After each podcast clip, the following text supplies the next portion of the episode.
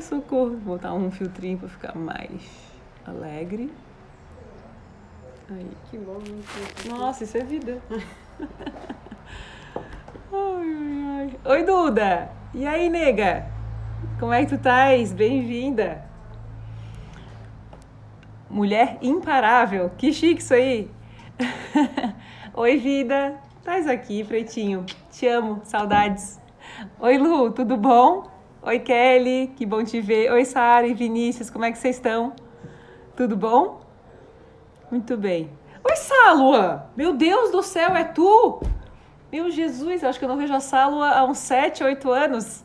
Fez a Que turma. bonito. Hã? Bonito nome. Lindo, né? Aham. A Sálua é uma árabe poderosíssima. Uhum. Que legal, apareça! que joia! Oi, Douglas, como é que tu estás? Muito bom. Oi, Bia. Bom dia, Tobias. Bom dia, Carlão. 13 semanas, que legal. Por aqui a gente vai completar 33 em contagem mega regressiva. Tô tentando falar pro João Ricardo para ele ver se ele diminui minha vontade de ver o fuço dele, né? Ai, gente, aconteceu uma coisa muito engraçada. Ah, eu mandei a foto do João Ricardo para a família toda e tal, né? Aí uma amiga da minha mãe, para quem ela mandou a foto, achou o João Ricardo parecido com ela. Daí minha mãe ficou toda feliz com aquilo tal. E a Rê, lá de Portugal, com quem eu tava falando hoje, disse: Nossa, eu achei o João Ricardo a cara da tua mãe. A minha mãe tá feliz da vida. E eu também, porque minha mãe é linda. Se, se vier com o fuso da minha mãe ou com o fuso do Ricardo, eu tô ótima naquilo. Mas eu tava filosofando sobre isso, assim, pensando no como cada um de nós é um trânsito de Deus mesmo. E a mulher também. Porque a gente representa para o outro felicidade. E eu falei, cara, acho que a melhor sensação que eu estou tendo, dentre, lógico, sei lá, pensar no filho e tal, é saber que a tua felicidade faz a felicidade de outra pessoa e que é muito importante para ti. E assim, ver a felicidade da minha mãe é um negócio, cara, que não tem preço, não tem. Acho que a coisa mais rica, eu agradeci ao Ricardo hoje por isso, que ele poderia me dar é ver minha mãe feliz de novo, assim. E ver ela contente sobre as coisas, indep- apesar de tudo que tinha acontecido e que continua acontecendo pelo fato do Júnior ter falecido e tal, né? É muito legal, muito bom. Oi, Lúcia, um beijo. Beijo. Oi, Sandra. Oi, Jacira, tudo bom? Oi, Letícia. Tudo bom, Vini? Eu tô bem, tá tudo bom. Essa semana foi uma semana comprida, né? Mas já é sexta-feira e foi uma boa semana. Foi legal porque hum, consegui fazer meus exercícios, fui pra academia essa semana a contento, fomos duas vezes, acho que a gente vai hoje também. É, fomos à médica e tá tudo certo. A empresa tá caminhando, hoje eu tive alguns insights bons para essa nova configuração mais online e aprendendo sobre isso, né? E vocês, como é que vocês estão? Luan, o seu TEDx é o melhor de todos. que massa! Gente, o que é esse TEDx? Tá me conectando com tanta gente massa. E sabe que essa coisa de vibração, né? Ontem eu fui até uma, uma reunião com um casal de médicos aqui em Floripa, lá no Bahia Sul. E eles estão bolando uma campanha sobre mulheres reais e tal. Fantástico. E durante a conversa, as palavras que eles trouxeram no nosso diálogo me fizeram perceber com quem eu estava conversando, né? Que eles falaram de transcendência, falaram de é, essência, porque tem coisas tão importantes que a gente precisa voltar a dizer que acabam por nos conectar. E o TEDx me trouxe conexão com muita gente de mesma vibração, de mesma energia, de mesma essência. Isso tem sido muito gratificante para a gente aqui na empresa, sabe? Também foi uma semana legal porque a gente completou nove anos de empresa e, e ver os números e ver tudo que a gente aprendeu, mas principalmente, e aí sinto que pode ser parte do nosso assunto hoje, né? É, voltar para a essência para saber o que a gente quer do próximo movimento, né? Então daqui um ano a gente faz uma década de empresa, né? E tudo quando a gente vai passar por um trânsito ou um rito, né? Ou uma passagem que é tão marcante 5 anos, 10 anos, 15 anos, né? É, tudo isso representa alguma coisa muito importante que faz com que a gente precise voltar para dentro para tomar decisões grandes para a próxima, para a próxima década. Deixa eu ver aqui. Oi, Vanessa, entendo que você esteja fora do Brasil de alguma forma. como? E olha só, eu vi o TEDx ontem vi pela primeira vez. Incrível e aprendi tanto. Obrigada. Que massa, Lívia. Obrigada pelo, pelo teu carinho. E a nossa meta agora é chegar em 80 países. Nós estamos em 13 países, com 27 dias para mudar a minha vida. E até 2027 a gente quer encostar outros países. Logo isso aí vai estar tá bem claro para a gente, precisa até para me ajudarem a chegar em mais pessoas. A gente vai gravar vídeos em inglês, vamos legendar, vamos fazer o que for necessário, tá? Obrigada, Vini. Uh, teu TEDx foi emoção pura. Gente, naquele dia foi uma coisa tão louca que aconteceu, porque uh, o meu irmão que faleceu, assim como o Juliano que não faleceu e está aqui do meu lado todos os dias, sempre foi muito presente. E naquele dia eu queria falar sobre coisas que eu nunca tinha dito em vídeo, sabe? Mas que faziam parte da minha essência naquele momento específico. E foi impressionante porque meia hora antes de entrar foi que eu tive certeza do que eu queria transmitir e eu estava muito disposta a essa vulnerabilidade tão essencial que existe quando a gente fala o que está dentro da gente. E eu me emocionei demais, foi, foi muito legal mesmo. Luan, inconsciente coletivo, é bem isso, bem isso mesmo. Deixa eu baixar isso aqui, vamos lá. People, eu tenho algumas perguntas. É... Oi, Regi, oi, Sabe, a Molly, tu sempre me manda. É, é Mo, né? Sempre me mandas um carinho, quero te agradecer por isso, tá? A Fá, ansiosa pelo 27. Eu também, a turma tá bem cheia, tá bem legal. Começa segunda-feira, gente. Quem quiser fazer, fiquem de olho aí que estamos nas últimas vagas. A Rê entrou. Oi, Grazi. Beijo, beijo. Tá bom. Eu tenho perguntas aqui pra gente conversar hoje. Quero saber se tem perguntas daí também para a gente ir recheando aqui o nosso encontro, né? A Rê, a Nutri Renata Fetter, que é aqui da casa há muito tempo, para a gente saber quem está falando, né? Oi, Daisy. Falou assim: fale o que você pensa sobre o plano A e o plano B do vídeo do Arnold Schwarzenegger. Caso é o seguinte. Esse vídeo chegou até mim porque eu sigo uma hashtag muito poderosa que chama 60 Club. É 60 Club. Eu acho que é isso. E ele sempre tem mensagens de, de persistência e sempre gostei muito quando eu vi o vídeo do Arnold Schwarzenegger dizendo que ele odeia plano B. Eu fiquei muito curiosa sobre o que ele tinha para dizer, sabe? E foi muito forte porque ele disse é, que quando ele nasceu na Áustria, ele não se via é, dando sequência ao que os pais dele faziam. Ele não queria ser um fazendeiro, ele não queria trabalhar com a família, ele queria alguma coisa além. E ele tomou decisões na vida dele e essas decisões, elas passaram a ser o plano A da vida dele. Ele disse para si mesmo: eu vou ser o Mister Universo, eu vou ser uh, governador da Califórnia, eu vou, não na época isso, mas enfim, é, e eu vou ser o ator mais bem pago, eu serei o ator mais bem pago de Hollywood. E quando ele fala do plano A e do plano B, ele fala de que do fato de que quando a gente toma uma decisão, a gente deixa de negociar com o nosso fracasso. E se eu negocio com o fracasso, eu começo a colocar energia, né? Começo a colocar força naquilo. Outro dia eu estava conversando aqui com a Aline, não sei se tem uma canetinha fácil. E o que, que acontece com as nossas metas? Aí eu fiz esse desenho pra gente, assim. Ah, ótimo, obrigada. Vamos, eu vou fazer uma, um desenho de uma linha do tempo em que aqui está o presente e aqui está o futuro, certo?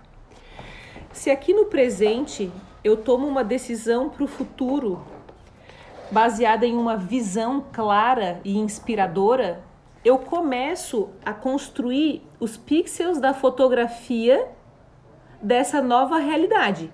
Então eu começo a diariamente construir a imagem a partir das minhas ações. Quando eu tenho um plano A, e ele dizia, ele disse, eu mal podia esperar para treinar de novo. Então, olha o que era a rotina do Arnold Schwarzenegger. Ele treinava de 5 a 6 horas por dia. Ele trabalhava em construção como, pelo que eu entendi, pedreiro e com força física ainda por cima. E ele de segunda a quinta-feira fazia aula de teatro porque ele estava determinado a conseguir a questão de ser ator e tudo mais. Então, de segunda a quinta eram quatro horas de aula de teatro, cinco a seis horas de treino diários, e mais o trabalho para ele poder se manter nos Estados Unidos. Então, ele diz que uh, que ele fica chateado quando alguém diz que não tem tempo, né? Então são 24 horas no dia. Vamos supor que a gente durma 6 horas. Aí ele fala assim: ah, tem, tem gente que diz que dorme 8, então durma mais rápido, ele fala. Aí se você tem uh, 16 horas por dia, vamos supor que a gente trabalhe 8, ainda tem 8 horas. Ah, mas vamos supor que gaste duas horas para almoçar, para se deslocar. E ele chega numa matemática que nos prova que a gente tem tempo, pelo menos umas 4 horas por dia, para fazer algo de fato essencial algo que soma a quem nós somos. Então, Rei, quando tu me perguntas assim, o que, que eu penso do plano A e do plano B, eu penso que é, à medida que a gente tem uma visão, garantir que a gente vai proteger essa visão para que esses pixels aqui, porque toda, é, tudo, toda realização um dia foi só uma ideia, e numa construção de energia diária aquilo se tornou realidade, que quando a gente tem uma visão, a gente deve protegê-la das pessoas que não têm a mesma visão. Não por maldade, mas unir-se a grupos que entendem a visão mantém a gente no rumo certo. Na hora em que eu tenho um plano B, eu vou desencorajando a força do plano A, criando uma competição comigo mesma. Então não se negocia com o sucesso, independente do que o sucesso signifique. E por mais difícil que seja isso. Uma coisa que me chamou a atenção no vídeo dele é que ele teve coragem de dizer que ele odeia o plano B. E eu não sei se eu teria coragem de falar que eu odeio alguma coisa, porque tem muita emoção envolvida. É, se eu olhar tudo que me afasta de uma meta minha, vamos supor que nós estejamos aí de dieta, né? Aí tu fala assim, cara, eu odeio chocolate, sabe? o chocolate é muito plano B. É, no momento que você está comendo, você está abrindo mão daquilo que é o teu sucesso, a tua forma física legal, tua disposição física. Só que eu não consigo expressar esse tamanho de raiva e de emoção sobre uma coisa que me faz mal. Então, eu tô desde ontem, quando eu revi o vídeo, porque eu já vi algumas vezes e ontem eu vi de novo, e eu falei assim, cara, como que ele consegue se posicionar tão perfeitamente no plano A? Como que ele reúne absolutamente todas as energias em defender o melhor dele. E talvez seja algo que eu preciso recuperar, porque quando eu era mais nova e eu era atleta, eu conseguia sentir as coisas com muito mais força do que eu sinto agora. E eu tenho esperança que esse meu novo movimento de vida me angustie o suficiente para que eu possa sentir tão profundamente as coisas e estar tão à flor da pele é, para defender os meus grandes sonhos. Né? Então, eu penso que nós estamos convocados a isso. Né? Então, ele fala: é, tenha visão clara, não converse com os perdedores e, e, faça muito além do que é pedido. Daí, ele conta no vídeo assim. É, que ele conheceu o Muhammad Ali, que é aquele boxeador, né? E aí ele chegou para ele e perguntou: vem cá, quantos, é, quantas repetições você faz nessa série aqui? E aí o Muhammad Ali falou assim que é, que ele não sabia quantas repetições ele fazia porque ele só começava a contar depois que começava a doer a repetição. E eu falei, meu Deus, aí, aí eu assisti esse vídeo e fui pra academia, né? Daí eu fui fazer esse teste na cadeira extensora lá da perna. Eu falei, meu Deus, como é que ele faz isso? Porque se eu tô no décimo segundo, na décima segunda repetição já começou a doer. É aí que ele começa a contar 12 se esse fosse o número dele, quer dizer, a disposição a ser um hard worker, né? A ser alguém que uh, o The Rock e a Jennifer Lopez, eles usam uma hashtag que é the hardest worker, worker in the room. Que se, se tu quer vencer na vida, tu tem que ser aquele que trabalha mais duro em qualquer lugar onde você esteja, que você tem que ser reconhecido. E ele fala: já que você é alguém que trabalha duro, conta para todo mundo que você é alguém que trabalha duro, né? Mostre é, se alguém diz que é impossível, diga que é possível. Me parece que a gente escutou tanto esse tipo de discurso de pessoas que eventualmente não tinham resultados como Arnold Schwarzenegger, que esse discurso se perdeu, que falar de persistência, que falar de trabalho duro, né, de falar de faça o teu melhor, que pode ser que isso tenha perdido a energia e a pureza dessa frequência, dessa vibração. Mas é momento de resgatar isso dentro de nós e fazer o nosso máximo, apesar de tudo né? Uh, deixa eu ver aqui que acho que me mandaram uma pergunta. Ah, olá, agora sou uma espectadora de fiel de todas as sextas. Ah, que massa! Como que é teu nome? Design da sua vida. Ah, eu já falei contigo. Virei sua fã e segunda estaremos no 27 dias. Ah, que top. Oi, Libi. Um beijo pra ti. Obrigada pelo carinho, tá? Ah, amasse o vídeo, Lu. Não, mas é sensacional. A hashtag, é, se, eu não consigo ver aqui agora, mas é 60... É, ses- é, eu acho que é 60 Club ou 60 assim. Vê se é isso aqui pra mim. Ou é assim... Ou é 60 Clube, assim. Com hashtag assim, não tenho certeza. Mas eu posso botar depois no, no story, tá? Ahn, Oi, Cici, tudo bem? Letícia, tem coisas tão importantes que precisamos dizer que acaba por nos conectar, voltar para a essência para ver o que a gente faz no próximo movimento. Isso, isso é isso aí. E ter essa coragem, sabe? É... Ô, Bernadette, é tu? Te amo! Ai, guria, não acredito que eu não sabia que era tu. Esse vai pra cá. Não, não é isso. Tá. Te amo, nega, que saudades. Oi, Aline, um beijão. Então tá, deixa eu ver as outras perguntas aqui. Deixa eu ver se chegou mais alguma pergunta pra nós. Ah, obrigada, Gil Bittencourt, tá? Obrigada pelo carinho. O que, que eu faço para levantar minha autoestima? Vamos lá. Ah, eu falei uma vez, a gente conversou sobre isso faz tempo já, da diferença de autoestima e de autoconfiança. Quando eu falo de autoconfiança, eu estou falando assim: se eu quero aumentar a minha segurança, minha capacidade de, eh, de me sentir competente, eu tenho que ser capaz de começar e terminar qualquer atividade de qualquer tamanho.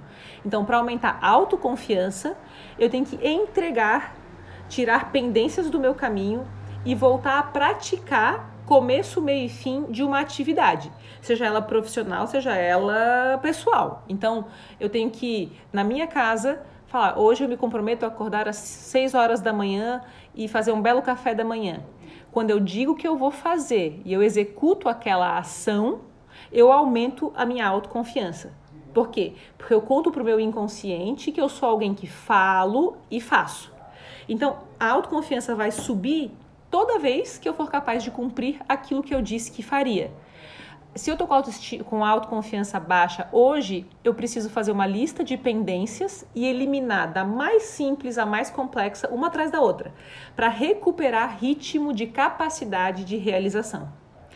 Autoestima tem relação com a capacidade de dizer não para as coisas que não me fazem bem ou que eu não desejo.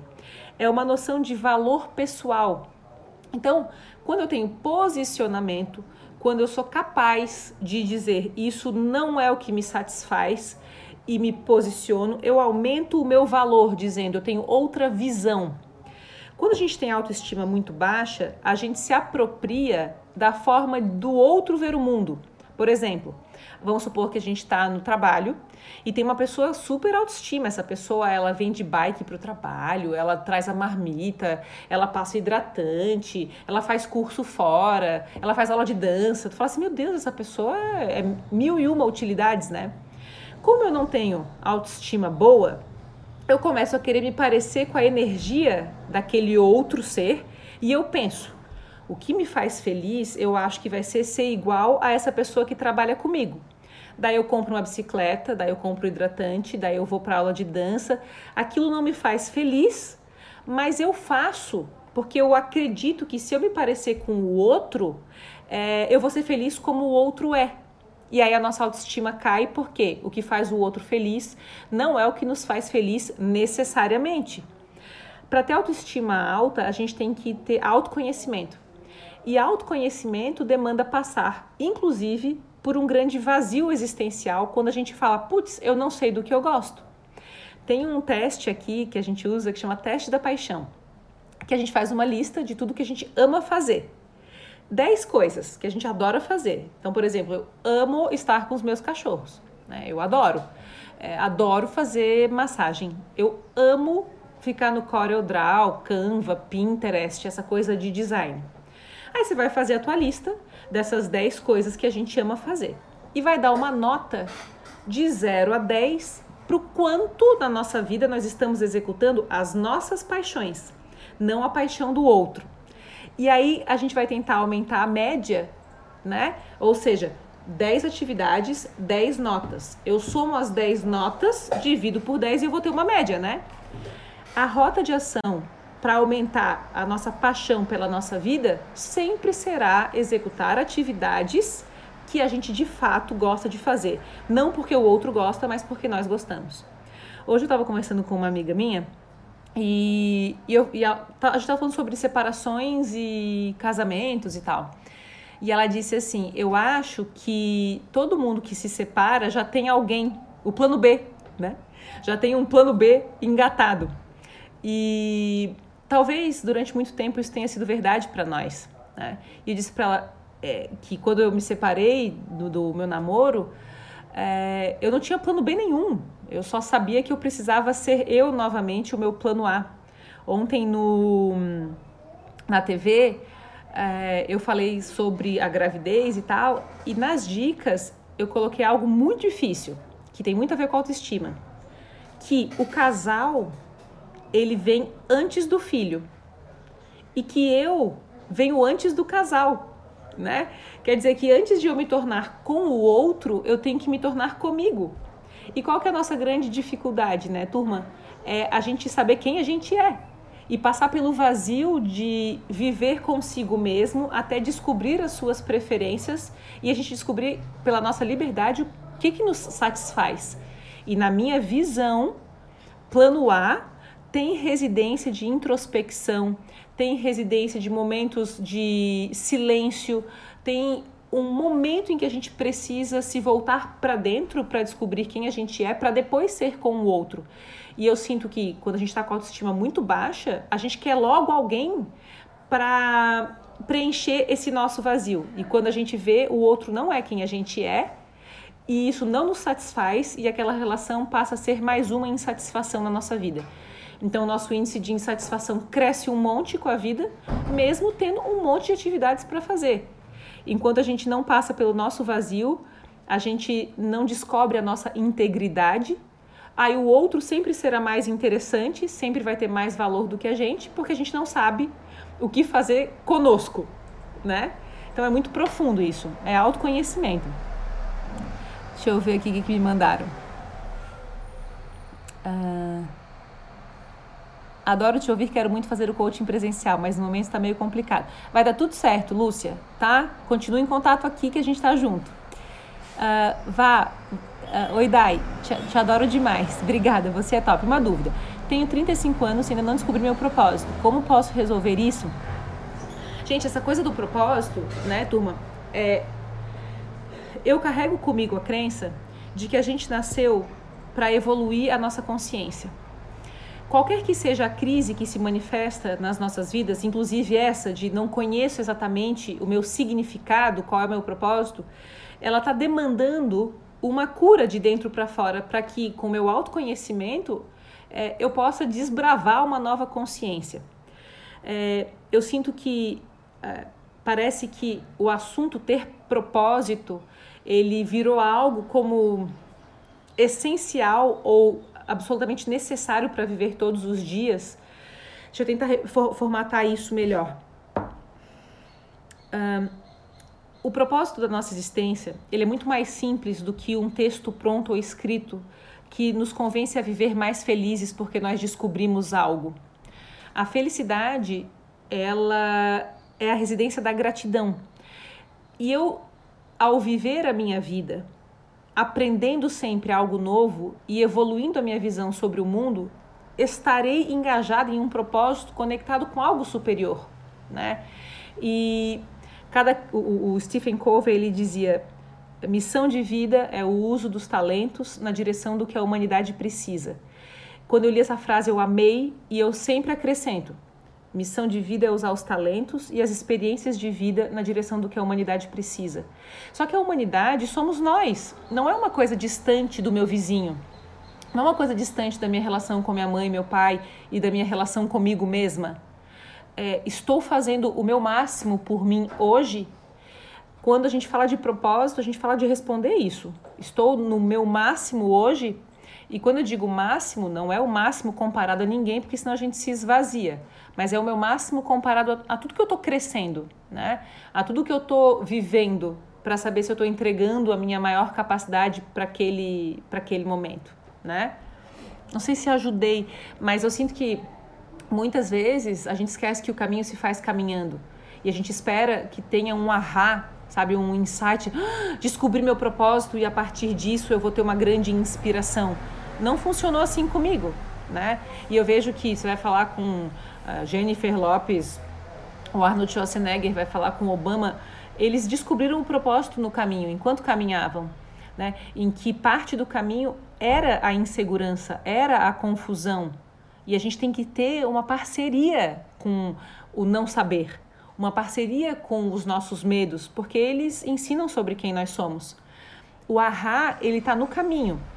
Para construir uma parede, eu preciso botar os tijolinhos. Então, como fazer melhor o meu dia hoje? Como é, elevar a minha ação a uma ação melhor do que a ação que eu estou acostumada? Né? Outro dia eu falava com uma, uma pessoa que veio fazer um atendimento comigo, eu falei, cara, você tem um negócio. Hoje é sexta-feira. Qual é a melhor maneira de viver sexta-feira à tarde? A melhor. Aí ela me disse, a melhor maneira de viver sexta-feira à tarde com a minha equipe é levar um café e um bolinho pra gente comer juntos durante uns 10 minutos. Eu falei, opa, faz quanto tempo que você não faz isso? Né? De perguntar-se, independente do trabalho, independente da nossa posição social, qual é a melhor maneira de viver o meu dia? Essa é a resposta para a gente construir uma vida baseada em um propósito. Né? Se a gente sai de casa e fala, pô, qual é a melhor maneira de viver o meu dia, eu já vou tratar melhor a pessoa com quem eu cruzar meu caminho. Né? Porque a melhor maneira é, no mínimo, sendo é, cortês, sendo educado com o outro. Né? Deixa eu ver o que mais que temos aqui.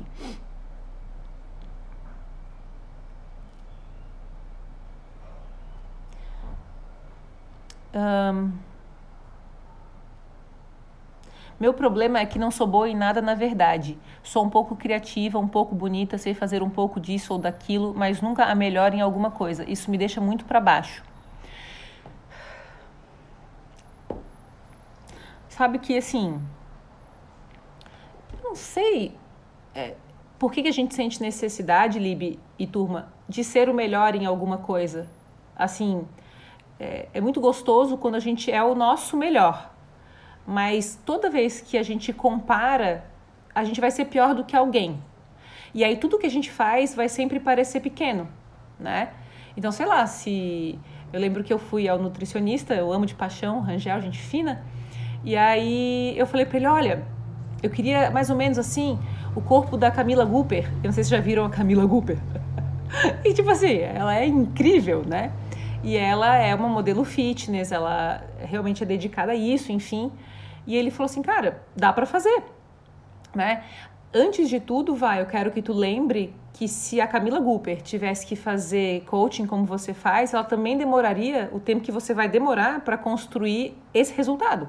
Não é impossível, dá para fazer, mas estuda o teu contexto. E aquilo ali foi muito rico para mim. É, eu não abandonei a minha vontade de me exercitar ou de ser tão leve quanto eu vejo que ela é, porque ela gosta muito de exercício e tal. Mas eu percebi que cada um de nós tem um contexto e que dentro desse contexto, dentro desse perímetro, é que eu tenho que fazer o meu melhor. Então, assim, toda vez que eu tiver um, um que eu fizer uma ação e aí eu vou falar assim, eu vou fazer o meu melhor, tá? Então eu vou uh, pegar um, um, um material, né? Falar assim, o meu material, esse aqui é o melhor que eu posso entregar. Mas aí eu vou comparar com o material, sei lá, vamos pegar uma marca famosa aí. Deixa eu comparar com. Eu sou apaixonada pela Cartier, né? Vamos pegar assim o, o meu relógio e vou comparar com outro relógio da, da Cartier. Vou fazer um material de divulgação e vou comparar com o material de divulgação da Mercedes, sabe? Cada um tem uma essência, Lib. E tu tem que ser a melhor da tua essência. E se houver comparação, haverá sofrimento, haverá autoestima baixa, porque nós nascemos para ser o melhor baseado na nossa essência. E nisso tu pode performar, em ser o teu melhor. O ruim é chegar no fim do dia e achar, poxa, eu podia ter levado o bolinho e o café da tarde para o meu time, eu podia ter ido até a casa da minha mãe dar um beijo nela e dizer que eu amo ela, para fazer minha sexta-feira ser a, melhor possível, mas eu passei meu dia me comparando com outras pessoas ao invés de usar bem o meu tempo comigo mesma. E é essa reflexão que a gente, na minha visão, precisa sempre fazer. Toda vez, uma vez, é, eu nunca, nunca, nunca acreditei em concorrência, continuo não acreditando, não paro para estudar concorrência. Eu sei que é diferente do que ensinam a gente a fazer no mercado. É, eu questiono muito todo mundo que tenta me mostrar que eu deveria me parecer com outras pessoas, mas eu insisto diariamente em descobrir o que me faz bem e como viver o meu melhor naquele dia. E aí, isso melhora aos poucos a convivência que a gente tem com as nossas escolhas. Faz sentido para ti? Né? Um, que mais? O que, que o Luan colocou? Se tem TDAH. Inclusive, essa coisa dos transtornos de déficit de atenção. Eu fui à farmácia comprar ferro, que eu tenho que suplementar ferro agora no fim da gravidez, que tá bem baixinho. João Ricardo tá né, usando os meus estoques.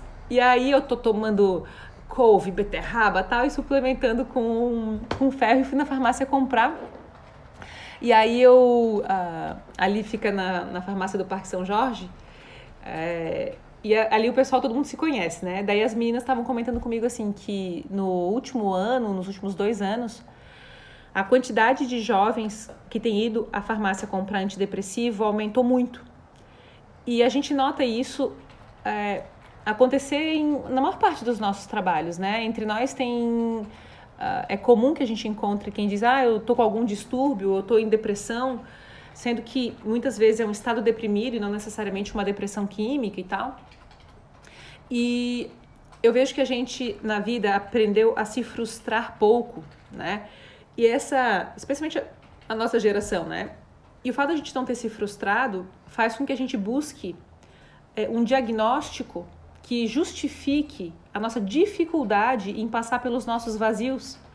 Eu recebi uma pergunta aqui que eu achei uma pergunta bem difícil de responder, porque ela é muito íntima na, na minha visão, dizendo assim: existe alguma necessidade masculina para viver fantasias, é, para viver na fantasia fora do seu relacionamento real?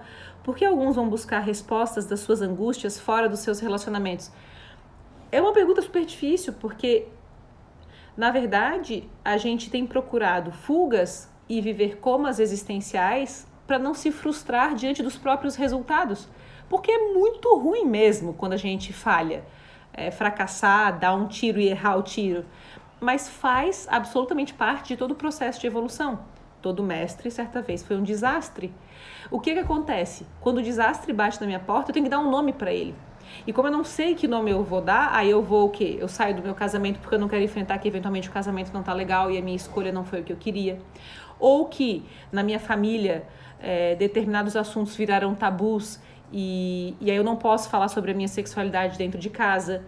Ou eu como muito, ou eu compro muito. Nós estamos todos endividados, né? Deprimidos, porque a gente não está se frustrando. Aí a gente não quer passar o vazio de não saber o que a gente ama fazer para nós. Então a gente fica se comparando. E aí vira um ciclo, entende? Então a gente precisa é, viver melhor e conviver melhor com os nossos resultados e olhar e enfrentar o resultado se perguntando o que, que eu posso fazer a partir disso, né? Qual é a solução e como é que eu vou empreender essa solução? E ter uma visão de vitória, de plano A, que é o que a gente começou a falar, sabe? Dizer, não, eu não estou dizendo que vai ser simples, eu não acho que existe pressuposto de foi fácil para ninguém. Mas existe um caminho, existe um meio e eu tenho que eliminar meu orgulho, tenho que pedir ajuda, tenho que assumir que eu não sei as coisas, tenho que pedir perdão, tenho que agradecer, tenho que viver sem ter clareza. O, o Jack Canfield, que é um dos meus mestres, um dos meus assim super favoritos, ele tem um vídeo que chama no YouTube, é uma palestra dele que chama O Segredo do Sucesso. E ele fala que é, quando nós estamos perdidos, vamos supor que tenha neblina na estrada, que tudo o que a gente precisa ver é só a próxima tartaruguinha, né? Aquela que ilumina ali o chão, porque você vai ter luz baixa, tu só vai ver a próxima tartaruga. Então o foco tem que estar no próximo passo. Quando a gente está perdido e sem visão lá na frente, dá só o próximo passo. Só faz o dia ser o máximo que ele pode ser naquele momento. E no fim do dia, gera um aprendizado, sabe? Antes de dormir, eu sempre pergunto pro Ricardo qual foi o ponto alto do dia, né? É, o que que, que que a gente aprendeu hoje? No nosso planner tem lá qual foi a gratidão do dia, qual foi o aprendizado, porque isso vai fortalecendo o nosso caminho. Então, o que, que eu sempre recomendo pra gente, que a gente se frustre muito, que a gente aprenda demais em não saber as coisas, que a gente não se apresse em dar resposta a ninguém, porque apressar em dar resposta às pessoas é comparação. E não dá para comparar uma vida com a outra porque existe contexto. Né? E o contexto é a coisa que mais deve ser respeitada. Né? Uh, houve um tempo aí que eu conversei com uma, uma amiga que foi até o médico, ela estava com resultados de saúde e ela também trabalha com saúde, mas os resultados não estavam bons. E aí o médico falou: Mas como assim você trabalha com saúde e os seus resultados estão ruins? Né? Como assim essa pergunta já de cara, né? Porque existe um contexto que nos leva a ser como nós somos. E todo mundo precisa ser respeitado dentro do seu contexto. Mas se o outro não me respeita, eu tenho que respeitar meu contexto. Eu tenho que saber que para ser Camila Gooper, eh, eu tenho que lembrar que eu tenho uma empresa, que eu tenho família, que eu tenho a minha própria vida, que eu tenho papéis que eu desempenho que são diferentes dos papéis que a Camila Gooper desempenha, que também deve ser super ocupada, também deve ter um montão de coisas para fazer. Faz sentido, turma? Tá dando para entender? Uh, a comparação é o ladrão da felicidade, por aí. Vá. Uh, deixa eu ver aqui. Tem muita coisa que eu percebo. Você nunca foi esta marqueteira online. Você fez muito tu. Você fez por muito tempo seu trabalho sem estar tão ativa por aqui mas de uma forma boa. Obrigada, Lívia. Então, sabe que eu sempre tive resistência até entender qual seria o formato que eu poderia desenvolver para aumentar as chances de a gente ter, ter conexão verdadeira, mesmo que fosse online. Então, quando a gente começou o 27 dias lá em 2016, é, a metodologia foi para de fato eu pelo menos conhecer, saber, escutar a história de cada um de nós, porque esse é o nosso DNA. E eu não queria fazer uma coisa que fosse fora do nosso DNA. E aí na época eu falava, será que isso aí funciona mesmo? O que, que eu posso fazer para melhorar a qualidade do meu contato, mesmo que isso aconteça virtualmente? De uns tempos para cá, eu venho percebendo que isso pode acontecer, sabe? Tu vê, a gente tá mais ou menos uns dois, três meses fazendo as nossas lives aqui e é muito massa, eu já conheci pessoalmente, sabe, o Christian, eu vejo que a Bernadette está ali, a Lib me escreveu ontem, a Lúcia que veio assistir o, o workshop presencialmente, a Duda, a Isa que fizeram 27 dias vieram aqui na empresa me dar um beijo. Eu acho assim, cada um encontra felicidade em um formato. E a gente não pode, em nenhuma meta, abrir mão daquilo que é essencial para nós e dos nossos valores. Isso aí é fundamental. E aí a gente vai aos pouquinhos criando uma palavra que para mim é muito importante, que é consistência. Né? Consistência é a próxima tartaruguinha, o próximo passo, dar o melhor que a gente pode todos os dias. Frustrar-se muito, muito, porque a gente tende a ver só o que funciona, sabe? A gente acha e pressupõe que o outro está dando certo e só deu certo, e não é. é e é muito louco, assim, porque às vezes eu tenho que insistir em dizer que o caminho, ele é um caminho de muitos aprendizados. Eu sou muito fã das crises, então eu realmente vivo isso com muita intensidade para que eu possa me conhecer bem, mas também para que eu possa me libertar de tudo que me limita de ser o meu melhor. E isso, essa escolha que a gente faz, gente, de ser alguém que cresce, que evolui, é uma escolha rara, porque a porta ela é estreita e ela demanda muita fé de trajetória. Até eh, falando em fé, teve uma que me perguntou assim: uh, cadê? A Kellen, Kellen Priscila, como saber que o universo está ao teu favor? Né? Essa pergunta dava uma outra live inteira, né? Porque assim, é, tudo tem um fluxo. As coisas que nos pertencem, elas elas estão no nosso caminho esperando para que a gente faça essa passagem de plano A, né? Eu brinco que eu tenho um mundo paralelo, né? Porque eu crio os meus próprios sinais e eu encontro muitos deles durante o meu dia, durante a minha semana, reforçando ou clareando muitas das minhas escolhas. é, eu venho insistindo na intimidade que a gente precisa desenvolver com a nossa espiritualidade, independente de formato.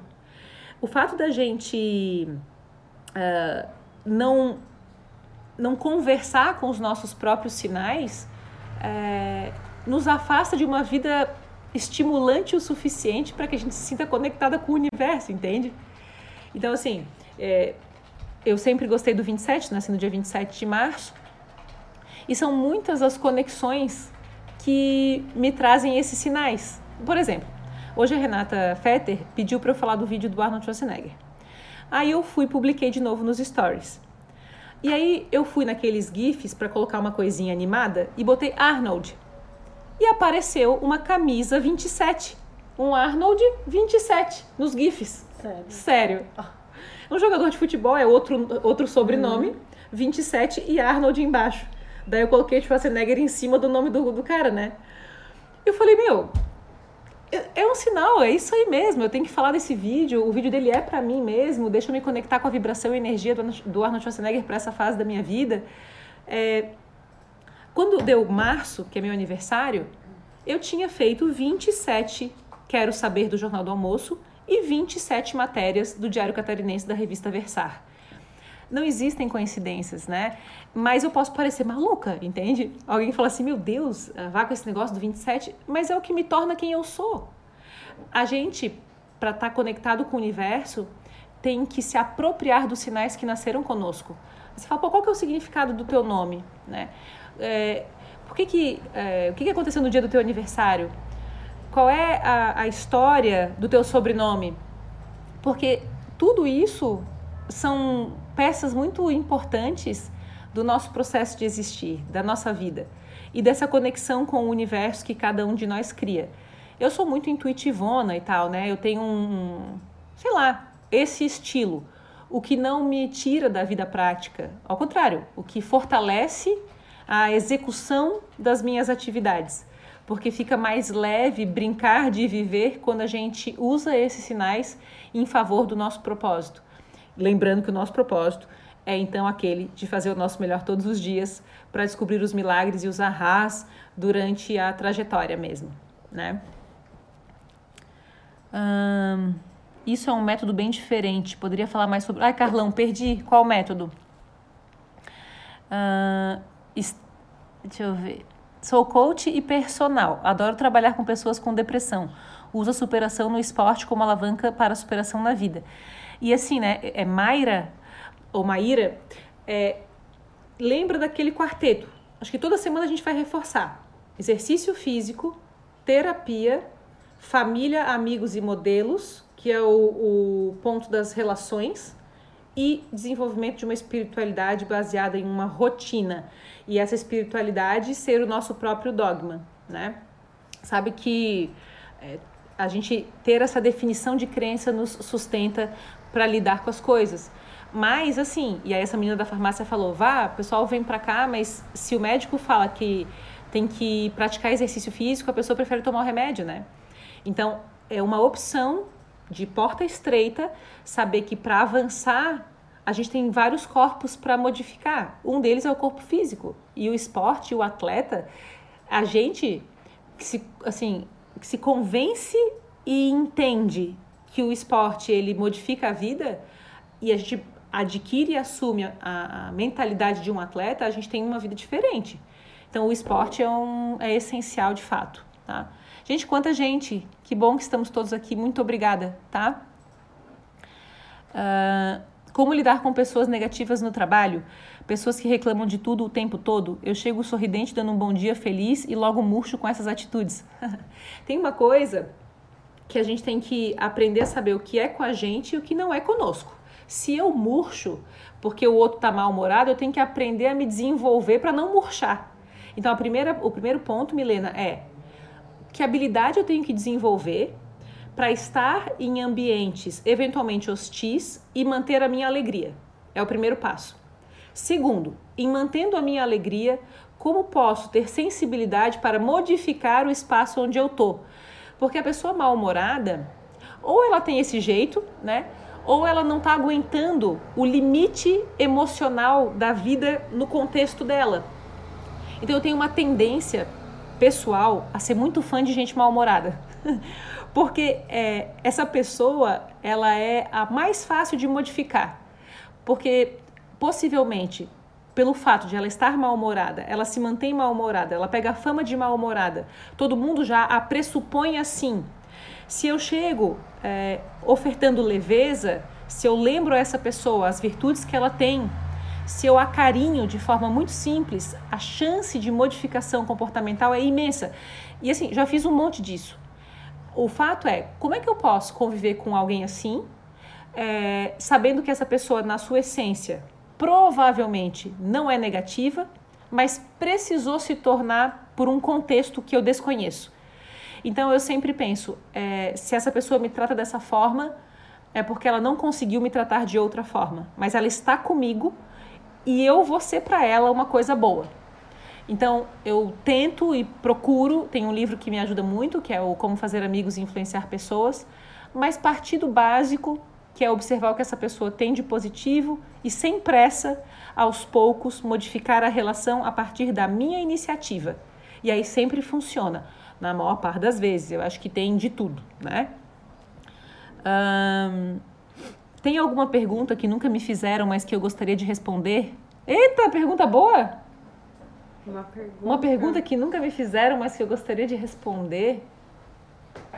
Cara, eu vou com essa pro fim de semana. Eu vou, eu vou trazer 27 perguntas que nunca me fizeram. 27 perguntas que nunca me fizeram, mas que eu queria responder. Cara, que joia. É, isso era uma, assim. Eu acho que tem coisas que eu. Uh, que eu não diria de primeira, assim, mas não é bem uma pergunta, né? É. Tipo, coisas que eu não digo da forma como uhum, vem primeiro. Uhum. Que eu tenho uma, uma, cabeça e um estilo mais ácido, né? Não é bem ácido, eu olho as coisas com uma crítica cômica que acontecem. Então, é uma vertente que pouca gente conhece até conviver um pouco mais, uhum. eu acho. E isso é um fato, assim, eu, eu procuro digerir o meu julgamento para saber que aquilo que eu julgo é algo que mexe dentro de mim e aí eu acabo passando diplomaticamente aquilo que eu penso de primeira. Né? Então, essa análise de se me afeta, né? Mas não é uma pergunta que uhum, nunca me uhum, fizeram. Uhum. Isso é um fato, assim. Eu sinto que todo mundo é um julgador. A gente tem esse, essa projeção, não é que é julgador. Acho que nós projetamos muito no outro. E essa projeção ela é inevitável. O que eu posso, eu acho que é inevitável, até a gente evoluir a nossa consciência, né? Aí com a, com a consciência evoluída, aquilo para de afetar, logo não julgarei mais. Mas até que eu não julgue mais, eu tenho que passar por uma avaliação de consciência. Então, eu tenho esse hábito, porque acho que se eu não tivesse esse hábito, eu não conseguiria evoluir quem eu sou. Se eu fosse dizer assim, ah, uma coisa que eu sugiro é que toda vez que a gente julga algo externo, que a gente procure ver se aquilo reside em nós se aquilo reside na gente, como é que eu vou melhorar para que eu possa expandir, para que na próxima vez em que eu olhar a mesma situação, aquilo não me demande a mesma energia e eu possa de fato. Pronto, tá acabando minha bateria aqui. Agora, essa aí, Luan, posso responder na próxima live? Porque é muito boa. Uma pergunta que nunca me fizeram, mas que eu gostaria de responder. Essa é genial, tá? Posso dever, né? Porque eu tenho que pensar nessa aí. Vá, tem como ouvir essa live novamente? Você tem alguma plataforma que dispõe seus vídeos? Ó, é, como eu tô fazendo lives compridas, eu não consigo subir pro IGTV, porque eu ainda não tenho aquele selinho azul. Essa semana eu vou pedir pro Ricardo me dar uma força e subir pro YouTube. Gente, no YouTube tem mais de 400 vídeos de entrevista, do Quero Saber, de monitorias, de conteúdos. Assim, na verdade, ah não, os 400 não aparecem para todo mundo, mas deve ter uns 150, é, 200 vídeos para todos. Então, tem lá o canal Vanessa Tobias. É, só confirma depois o nome para mim, se é canal Vanessa Tobias mesmo. E aí eu vou disponibilizar essa semana lá e hoje já fica disponível aqui na sequência do nosso encontro. Oi, Juliano, um beijão. Tá? Ali, qual, Oli, qual poema que eu tenho que escrever? Amo as suas conversas, as palavras que trazem conhecimento animam. Obrigada, Nathalie. Claro, porque se fosse assim, é canal Vanessa Tobias, né? olha só os números. Aí vocês pensam assim: nesse momento nós temos 3.702 inscritos. Como é que como é que a minha cabeça funciona? Nesses números eu consigo formar meu aniversário. Uhum. Na hora em que eu paro para olhar, para mim isso é um sinal. E é assim que eu vivo, entende? Eu sei que é meio esquisito, entende? De assim, ah, por que, que eu penso assim? Porque me favorece, porque me anima. Então eu espero que cresça o número de seguidores. A gente está melhorando o canal do YouTube aos pouquinhos, que a gente está entendendo cada vez melhor isso, mas tem um montão de coisas lá, tá? Uh, Oi, Rê! Maravigold é tu. Consistência é a palavra-chave. Né? Pensando em empreender em um negócio próprio, como iniciar e definir o que mais combina com a gente? Ó, hoje de manhã eu estava pensando nisso. Eu vou, não sei se dá tempo de eu contar esse caso, mas o negócio para ser aberto, na visão da VA, ele tem que ser algo que já faz parte da tua vida. Algo que é essencial para ti, que todos os dias ou toda semana faz parte do teu pensamento e das tuas escolhas. É importante, é relevante para ti. Então, eu digo assim, aqui a empresa, ela faz muito sentido para minha vida. Eu não, eu não, conseguiria viver sem o que eu faço aqui. Porque eu, eu sempre pensei e, e vivenciei as estruturas desse pensamento. Ontem à noite, eu e o Ricardo, a gente foi jantar fora. E eu comentei com ele que abriu um negócio, a gente tinha visto que abriu um negócio pertinho da nossa casa. E a gente nunca vê ninguém nesse negócio. Eu tava com vontade de comer o tal da torta de morango, de novo, essa semana. E aí, de novo, essa semana, e tinha uma faixa na frente desse lugar que abriu dizendo: restaurante, cafeteria e bar. Eu falei, ah, é uma cafeteria? Eu peguei o telefone e liguei. E falei, oi, tudo bom? Olha só, vocês fazem, vocês têm aí? Porque eu pensei, cafeteria, aí eu imaginei aquele display de tortas e falei assim, cara, vocês fazem, vocês têm aí torta de morango, torta bombom? E ela respondeu, não tenho, mas eu posso fazer para ti. Falei, como assim? Não, eu faço, tu pode encomendar. Eu falei, não, não, eu queria comer agora. Daí ela disse, não, eu faço, tipo, eu agilizo. E só que essa resposta foi uma resposta que me surpreendeu, não positivamente, porque deu a entender que não estava vendendo nada e que alguém ligou, eu preciso vender alguma coisa que não faz parte do core business. Não é o coração. Aí eu comentei com o Ricardo e o Ricardo falou assim: pô, vamos tomar, comer a sobremesa lá depois do jantar. E a gente falou: vamos.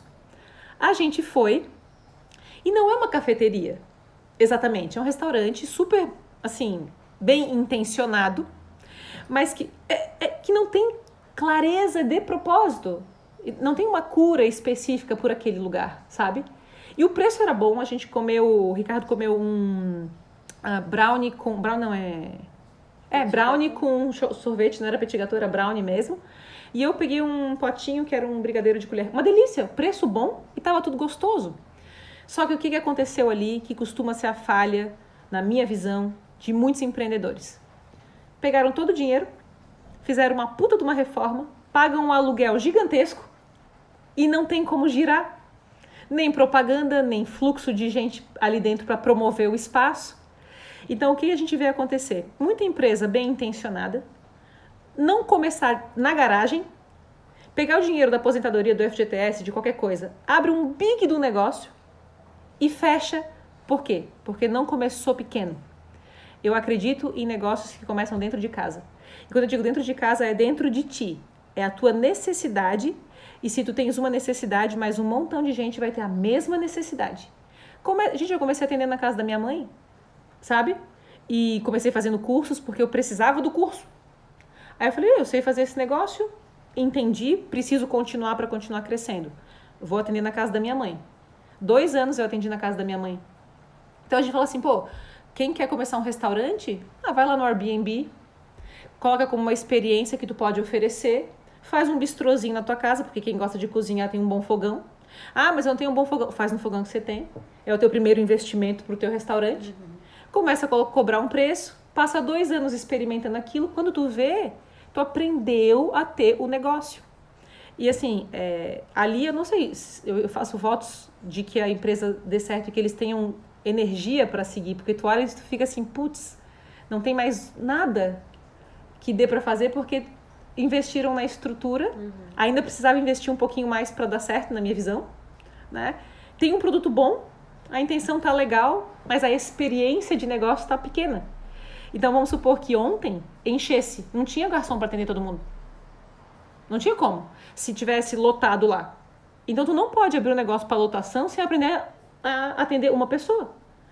Então agora que a gente está fazendo transição off-on, é, o workshop de metas eu precisei fazer presencial para entender como é que eu vou fazer ele virtual. Porque eu, eu faço isso, eu sempre piloto antes, vejo se ele faz sentido para depois lançar. E aí o erro é menor. a Coca-Cola faz isso, por que eu não vou fazer? Coca-Cola lançou a Cherry Coke, a Coca-Cola de cereja. Eles têm é, públicos, é, tem, como é que fala? Lugares em que eles têm pessoas que são o público que eles testam. Lançaram a Cherry Coke no Brasil, não vendeu. Eles fabricaram só um pouquinho, pararam de fabricar. Pronto, né? Então, assim, testa, acerta, testa, acerta. Não investe tudo, seja bem conservador, né? É, eu sou mega conservadora para publicidade e tal. Eu falo, não, não. Se tu é bom naquilo, vão falar de ti. Não se preocupa, segura a onda, não se ilude. Ah, vamos fazer marketing digital e investir uma grana nisso. Não sei porquê. Que às vezes tu precisa de cinco. Teve o caso do cara, escola de inglês. Ele, professor de inglês, não escola, professor de inglês. A meta dele era ter 20 alunos. Ele já tinha oito. Ele queria mais 12. A estratégia dele era fazer marketing digital. Eu falei, será que precisa? Porque às vezes ele vai no vizinho, vai no mesmo aluno, vai na padaria, conhece. E de repente, só em se relacionando, ele consegue 12 clientes novos. E a gente acha que não, que tem que ter uma conversão, que tem que ter foto, tem que ter conteúdo, tem que ter. Tem, é legal. Não estou dizendo para não fazer. Muito menos agora que a gente está investindo nisso. Estamos investindo em conhecer sobre isso, não dinheiro. Entende? Porque uma coisa é uma coisa, outra é outra. Enquanto né? pesquisa, e desenvolvimento. pesquisa e desenvolvimento. Ciclo novo, posição conservadora. Começa na garagem com humildade, que logo a gente performa. Né? Essa é a minha visão. Tá? People, eu acho que eu não consigo mais tempo aqui, deixa eu ver. só posso fazer uma hora, né? De live. Vou deixar, Iris, a, a live salva assim.